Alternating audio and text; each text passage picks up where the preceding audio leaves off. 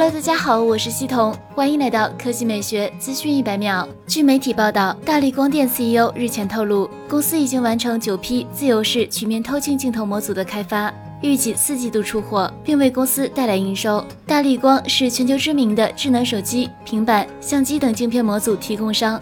也是华为的老伙伴。业内人士表示，不用怀疑，率先用上九 P 自由式曲面透镜镜头的就是华为。这与今年四月份知名分析师龚明基的爆料正好呼应。自由式曲面透镜镜头据说可以改善广角、长焦失真，提高视觉锐度等。加之九 P 镜头，低光下的进光量也能进一步增加。其实，华为之所以在近几年稳坐 DxOMark 全球第一，影像能力得到多方认可，离不开不惜成本的投入硬件，并在软件算法上成体系。看来 Mate 四十系列延续了上述理念。至于前文提到的性能领先，都肩负在五纳米麒麟芯片上。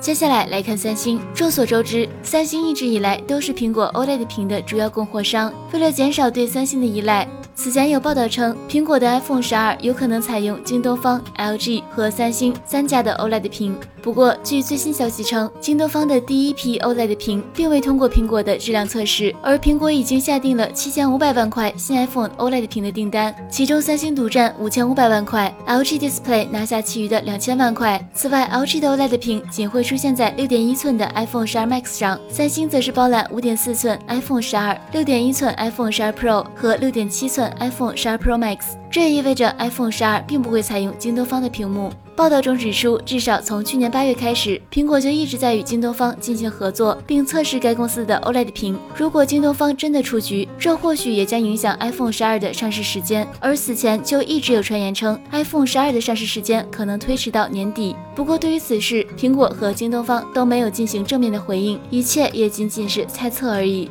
好了，以上就是本期科技美学资讯百秒的全部内容，我们明天再见。